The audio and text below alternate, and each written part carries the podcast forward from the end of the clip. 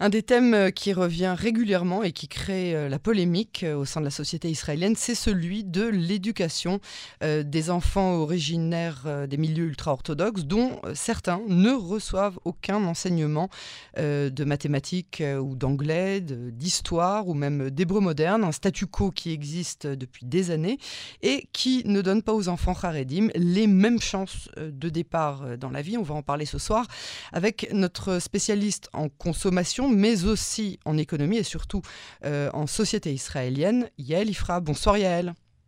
Bonsoir Yael. Merci d'avoir accepté euh, notre invitation sur Canon français.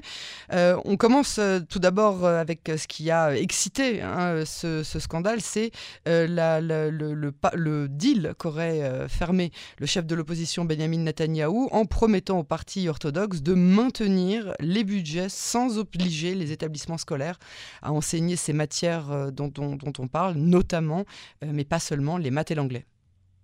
Oui, exactement. Alors il faut remonter un tout petit peu en arrière, pas très très longtemps, mais expliquer que en fait euh, il y a eu euh, il y a à peu près euh, un mois un, conflit, une controverse au sein du parti du parti de, de Yahadut Torah, donc qui est le parti qui unit euh, les deux euh, partis ultra-orthodoxes à la Knesset, qui a aujourd'hui huit députés. Donc à l'intérieur de ce parti, il y a le parti des, euh, donc des ultra-orthodoxes qui font partie du mouvement chassidique, donc qui s'appelle Agudat Israël, qui était dirigé jusqu'à il y a peu par Yaakov Litzman. Et il y a le parti des Lituaniens, hein, qui s'appelle Degalatora, qui est dirigé par Moshe Gafni. Donc ces deux partis ont une approche assez différente de, de, de, de, la politique, mais ils se sont toujours unis. Ça fait des dizaines d'années qu'ils se présentent ensemble à la Knesset avec un système de rotation qui ressemble un peu à celui de la liste arabe unie. Or, il se trouve que dans le milieu ultra-orthodoxe, il y a donc, comme on l'a expliqué, euh, euh, une série, enfin une série, 20% des élèves israéliens sont euh, des élèves qui étudient dans des établissements ultra-orthodoxes, hein, donc quasiment un million d'élèves. Et il faut comprendre que ces élèves-là sont pour la plupart dans des écoles qui appartiennent à deux réseaux principaux d'éducation. Donc l'un s'appelle Mahayan Achinu Hatorani, donc ça, c'est euh, le réseau qui appartient au parti chasse et qui accueille généralement plutôt des élèves d'origine, donc Farad. Et le deuxième réseau s'appelle en hébreu le Chinucha Atzmai, c'est-à-dire l'éducation euh, autonome. Et elle est dirigée par euh, des Galatora, donc par les partis lituaniens. Et donc, il se trouve que le ministère de l'Éducation. Alors, et donc, et à côté de ça, il y a toute une série euh, d'écoles qui ne font pas partie de ces deux réseaux, hein, qui règnent sur 80% euh, du système ultra-orthodoxe. Donc, des écoles qui généralement appartiennent à des, euh, à des mouvements racidiques. Donc, ça peut être Gour, ça peut être belge, ça peut être. Voilà qui a jeté un pavé dans la mare il y a donc un mois? Le Admor, donc, qui est donc le chef spirituel de la Chassidoute de Belge, donc qui est la deuxième Chassidoute euh, en, taille en Israël, en déclarant qu'il avait passé un deal avec le ministère de l'Éducation en acceptant que euh, tous les élèves des écoles de la Chassidoute de Belge étudient tout ce qu'on appelle euh, les matières en hébreu liba, ça veut dire le socle, hein, c'est des matières socles, oui. Donc il s'agit des mathématiques, de l'anglais, euh, de l'histoire, de l'hébreu, un petit peu de sciences. Bon, c'est pas très méchant, hein, pas grand-chose par rapport à ce qu'on étudie dans une école euh, Mamlarti, donc une école d'État. Mais en tout cas, lui était tout à fait d'accord pour que les élèves de sa Chassidoute étudient 100% de ces matières-là, en échange de quoi? Du budget complet que reçoit un élève en Israël dans le secteur public. Parce que voilà, Yael, c'est là que se trouve tout notre problème. C'est qu'en Israël, on budgète les écoles en fonction du pourcentage de, euh, d'enseignement de ces matières socles à 100%, 100% du budget, 75% d'enseignement, 75% du budget. Et si on est dans un Cheder ou dans un Talmud Torah où donc on n'étudie pas du tout de matière liba, on reçoit 50% du budget. C'est pas grand-chose. Hein. Ah, c'est 7000 shekels. Euh, euh, à peu près par enfant et par an, 4500 au niveau du primaire, alors que c'est bien plus près de 10 000 shekels pour un élève d'une école publique. Donc évidemment, ça a semé euh, l'effroi dans la communauté ultra-orthodoxe, parce qu'évidemment, collaborer avec le ministère de l'Éducation euh, de l'entité sioniste est considéré comme un crime de haute trahison.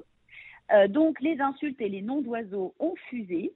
Et ça a fait boule de neige. Voilà comment on en est arrivé à la crise. Le Hadmor de la Chassidoute de Belge a dit alors là, si c'est comme ça, on m'insulte alors que moi je veux juste de l'argent pour mes écoles et je suis prêt à ce que les élèves étudient les maths. Eh bien, puisque c'est comme ça, je ne me présenterai pas en liste unie avec le parti de Dégalatora aux prochaines élections. Là, on a commencé à faire quelques sondages et on se rend compte que euh, ben, il est bien possible qu'un des deux partis ne passe pas le seuil d'éligibilité et ça fait évidemment tomber automatiquement le bloc de droite sur lequel table Benjamin Netanyahou pour redevenir Premier ministre. Donc vous avez compris le jeu euh, de euh, voilà le jeu de poupée russe. Donc à partir d'un élément qui a l'air assez petit, on en arrive à un danger, un danger existentiel. Donc que s'est-il passé? Benjamin Netanyahou euh, s'est proposé euh, comme chatrade, hein, comme marieur, comme entremetteur entre les deux parties. Et euh, il les a, il a fait bon toutes sortes évidemment de conversations pour essayer de les faire se réconcilier. Dans un premier temps, ça marchait pas du tout. Et puis surtout, le Hadmor de la de la, donc de la de Belge lui disait bah c'est bien sympa tout ça, mais moi on m'a promis 100% de budget mes élèves étudient euh, les matières socles, donc bah voilà, moi cet argent, je le veux, etc. Et donc Yamin Netanyahu lui a dit, bah c'est très simple, moi je vais te donner 100%, même si tes élèves n'étudient rien du tout, ce n'est pas grave, 100%, 0% d'enseignement de l'IBA, 100% de budget. Et ben, l'autre lui a dit top là, hein, donc on a topé là. Et puis euh, l'accord a été signé il y a donc trois jours, et donc le danger a été écarté pour euh, le, le, bloc de droite. Et là, comme d'habitude, le parti euh, Yahadut Torah va se présenter uni. Donc ça, on ferme cette parenthèse, Yael. C'est le premier élément, mais ça vient expliquer quels sont les enjeux, à quel point euh, cet enjeu est existentiel pour le secteur ultra-orthodoxe et pourquoi il représente un danger euh, mortel, en fait, euh, tel qu'on est prêt à leur faire des promesses assez folles. Hier, Lapide, le Premier ministre, accuse euh, Netanyahou de prendre en otage hein, les enfants ultra-orthodoxes pour renforcer son électorat. Absolument. Euh, et euh, ben, il a quand même un petit peu raison. Euh, on est arrivé en Israël à une situation qui est extrêmement compliquée, avec donc quatre systèmes scolaires qui cohabitent. Hein, on le sait, on en a déjà parlé plusieurs fois. Mais le système ultra-orthodoxe est construit d'une façon qui est différente de tout ce qui se mm. passe dans le reste du monde, à savoir que partout dans le monde, quand on enseigne, quand, quand l'État finance les écoles, eh bien l'État veut savoir ce qu'on enseigne. Généralement, il paye les profs. Hein, c'est comme en France, hein, en, école, en école sous contrat. Les enseignements religieux, en principe, ne sont pas financés par euh, les États qui sont séculaires. Bon, Israël, c'est différent, puisqu'une grande partie des, euh, des, enseignants de matière religieuse sont également payés par l'État. Mais là, on a euh, construit un système où les partis ultra-orthodoxes contrôlent totalement leur électorat et imposent via ces fameuses chaînes, ces fameux réseaux d'éducation, une, une espèce d'omerta euh, sachant que donc pour quasiment un million d'élèves, hein, donc je vous signale qu'il y a exactement, si je ne me trompe pas, 50 inspecteurs qui de toute façon ne rentrent jamais dans les écoles, sachant que les enseignants qui enseignent les fameuses matières dites socles pour autant qu'elles soient enseignées, euh, ne sont pas des professeurs de l'éducation nationale, n'ont pas les formations de l'éducation nationale, n'ont la plupart du temps aucun diplôme, euh, mais simplement ont étudié en yeshiva et sont directement arrivés euh, dans les écoles. Donc évidemment, le niveau ne suit pas. Et il s'agit, vous comprenez bien, de milliards de shekels. Hein. On n'est pas du tout en train de parler de petites sommes. C'est quand même beaucoup d'élèves, beaucoup d'écoles. Alors, je voudrais. Oui, allez-y. Non, il y, a une enquête euh, qui est parue dans le New York Times euh, qui, qui, parle précisément de, de, de, de, ce, euh, de ce qui se passe en Israël au niveau de l'éducation des, des, enfants ultra-orthodoxes. Oui, alors elle en parle un petit peu par, par, de façon détournée, mais avec un espèce de timing un peu surnaturel, il y a elle, pendant qu'on était enfoncé dans ces tractations et dans ces échanges de promesses, le New York Times a publié donc dimanche dernier, et il a fait sa une de façon assez exceptionnelle, une enquête euh, qui a été réalisée par plusieurs journalistes qui ont travaillé plus d'un an euh, sur le sujet. Euh, une enquête extrêmement fouillée qui a également été publiée en yiddish, figurez-vous, Yael, chose assez extraordinaire que vous pouvez lire sur le site du New York Times. Et donc, en fait, il s'agissait d'étudier euh, le fonctionnement des écoles gérées par des associations, euh, enfin des, des, écoles qui appartenaient à différentes chassidoutes à New York et qui ont été financées pour plus de 1 milliard de dollars dans les dix dernières années, donc une somme considérable, et de savoir qu'est-ce qui se passe à l'intérieur de ces écoles où personne n'est allé regarder pour les mêmes raisons électoralistes que ce qui se passe ici. Sauf qu'à New York, il y a des tests standardisés pour les élèves des écoles. Eh bien, figurez-vous que les élèves des écoles, donc de garçons, hein, ne parle pas des écoles de filles, euh, de New York, arrivaient à des performances scolaires qui sont à la hauteur de 1% des performances scolaires normales.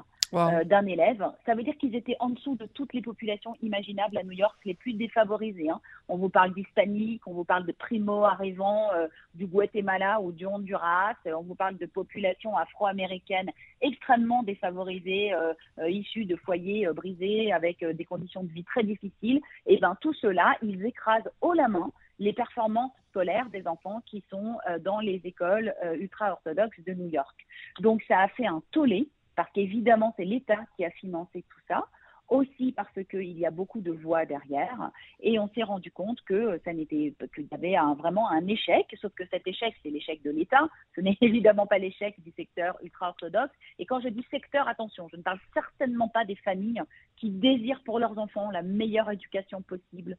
Je ne parle pas des enseignants eux-mêmes qui font de leur mieux. Je parle évidemment du leadership, ce leadership qui est cynique, qui est exploiteur, qui ne permet pas à son peuple de s'exprimer, qui fonctionne de façon, bah, on le sait très bien, il y a elle très autoritaire, puisque c'est un système où à chaque fois qu'on a une décision à prendre, on va voir le rabbin, que ce soit au niveau privé, hein, une décision de la vie privée, au niveau communautaire d'une synagogue et au niveau de tout le secteur. Et ce sont ces leaders, ces politiques aussi, hein, évidemment pour nous à la Knesset, qui ont décidé que euh, leurs enfants, leurs petits-enfants, resteront ignorants de toutes les matières qui aujourd'hui sont indispensables pour survivre dans le monde moderne, qu'ils n'apprendront jamais l'anglais. Hein. donc on parle quand même pas de New York. Hein. là, on vous parle de personnes qui ne savent pas lire l'anglais, Yael.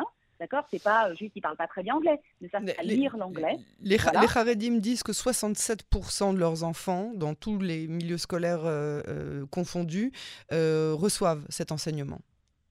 Alors, sur le papier, ils le reçoivent certainement, mais comme je viens de vous dire qu'il y a 60 enseignants, 60 pardon, inspecteurs, on ne sait pas très bien. la réalité, c'est que les écoles ultra-orthodoxes, bien sûr, les écoles ultra-orthodoxes, elles, ne se présentent pas au bac, ne font pas le concours PISA, et ne font pas non plus les tests MEISAV, qui sont les tests standardisés qui permettent de, de, d'à peu près mesurer le niveau des élèves en Israël. Ils ne sont jamais testés tout au long de la scolarité et à l'âge de 13 ans, la totalité des garçons arrêtent la totalité de l'enseignement.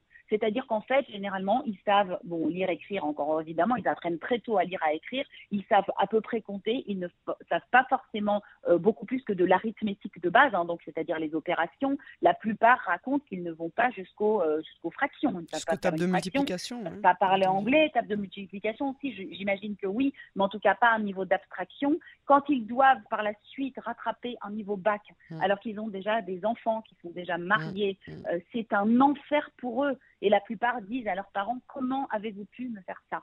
Donc ce ne sont pas les parents qui sont responsables, parce que si on interroge les parents, la plupart des parents veulent que leurs enfants fassent des bonnes études. Seulement c'est le, c'est le Admor qui décide, ou c'est le rabbin de la communauté qui décide. Oui, mais c'est les parents qui acceptent que l'Admor décide pour eux, non? Il n'y a pas d'autres écoles en fait. C'est un secteur où c'est inimaginable d'envoyer ses enfants dans d'autres écoles que celles de la communauté. Et c'est comme ça que ça se passe. Quand les parents se sont plaints pendant le corona, de nombreux parents désiraient que leurs enfants n'aillent pas à l'école, avaient peur qu'ils tombent malades. On ne les a pas écoutés, les parents ont été menacés, parfois même ostracisés, à tel point, enfin, vous savez comment c'est, c'est un petit milieu, on ne vous parle plus à la synagogue, vous ne montez plus à la Torah, vous n'allez pas avoir de travail, la plupart des gens travaillent dans le secteur. Donc c'est très compliqué. Ce qu'on demande en fait aujourd'hui finalement, ce qu'il faudrait qu'il se fasse, c'est qu'il y ait un peu plus de démocratie, c'est qu'on écoute la voix des parents, qu'on développe le secteur qu'on appelle Mamlarti Haredi, donc c'est un secteur d'école publique ultra-orthodoxe que le ministère de l'Éducation essaye à toute force de pousser. Ça veut dire complètement ultra-orthodoxe, séparé, avec des, des études de, de très poussées, mais aussi la totalité du cursus et le background. Il y en a très très peu aujourd'hui. Elle représente 3% du nombre des écoles ultra-orthodoxes, alors que les deux grandes chaînes dont je vous ai parlé au début, hein, euh, Mahayan et le Chinurat représentent 80% des écoles. C'est une fois de plus la même addiction au pouvoir, la même addiction au budget de l'État qu'on retrouve à chaque fois, le chantage à l'électorat et c'est un cercle vicieux dont on a beaucoup de mal à sortir. Une fois de plus, Ciel, je répète un appel qui est le même que que, je, fais quand je parle des consommateurs. Ça doit partir du bas. Les familles doivent exiger pour leurs enfants les meilleures études. Elles doivent s'acharner, elles doivent se battre, elles doivent réclamer parce que on fait des personnes qui sont comme si elles étaient aveugles, comme si elles leur manquaient des membres. On ne peut pas trouver un travail de qualité avec lequel on peut nourrir une famille. Eux disent, eux disent que même quand ils ont euh, tous les atouts, les mêmes atouts que euh, les, les, les moins religieux ou les non religieux, euh, on ne reçoit pas au travail les ultra-orthodoxes, les haredim, juste à cause de leur milieu. Je pense que c'est totalement faux. Euh, parce que, au contraire, on nous parle beaucoup dans les boîtes de high-tech, les jeunes filles euh, qui étudient euh, la programmation sont ouais, ça c'est un, nouveau truc, ça, ça fait quelques années que c'est déjà comme ça. Il y a des, il y a oui, mais il y a des endroits particuliers où on engage ces femmes et, elles travaillent entre femmes et c'est très bien organisé. Mais dans une boîte high-tech lambda, est-ce qu'un ultra-orthodoxe peut arriver avec son CV et avoir les mêmes chances d'être reçu pour le même travail que quelqu'un qui n'est pas ultra-orthodoxe? Et ça, c'est une vraie question. A le même, euh, je pense que s'il a le même diplôme, oui. Après, ce n'est pas toutes les sociétés qui sont prêtes à organiser la totalité euh, de leurs conditions de travail pour qu'un monsieur euh, ne croise aucune femme sur son chemin pendant la journée. voilà, donc ça, c'est après, une fois de plus, comme je vous dis, on ne peut pas non plus exiger que toute la société se transforme. Mais par contre, je pense que l'éducation est toujours la clé. Et plus on est éduqué, plus on comprend les choses, plus on est tolérant, plus on est capable de s'intégrer dans différents milieux et de savoir qu'il est tout à fait possible, et nous on le sait en tant que juifs de France, Yael, de garder son identité tout en évoluant dans un milieu qui ne vit pas comme nous. C'est un enrichissement. Au contraire, je pense que la société israélienne ne peut pas faire cette économie d'intégrer, d'aider, de soutenir la société ultra-orthodoxe. Encore faut-il que leur leadership arrête de leur mettre des bâtons dans les roues et arrête de leur mettre des œillères. Yael Ifra, merci beaucoup euh, pour cet éclairage. À très bientôt sur les ondes de Cannes français. Merci Yael.